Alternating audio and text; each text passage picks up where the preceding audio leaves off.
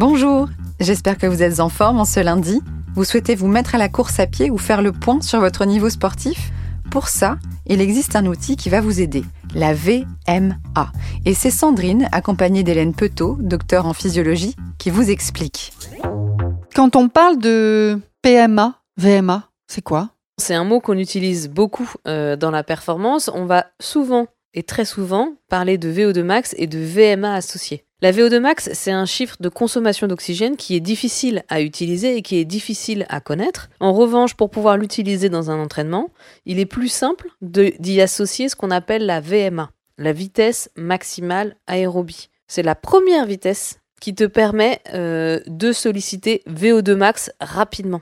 C'est deux facteurs qui sont très liés. Mais du coup, c'est très utile parce que tu connais ta vitesse de course la plus élevée qui permet d'être à ta consommation maximale d'oxygène.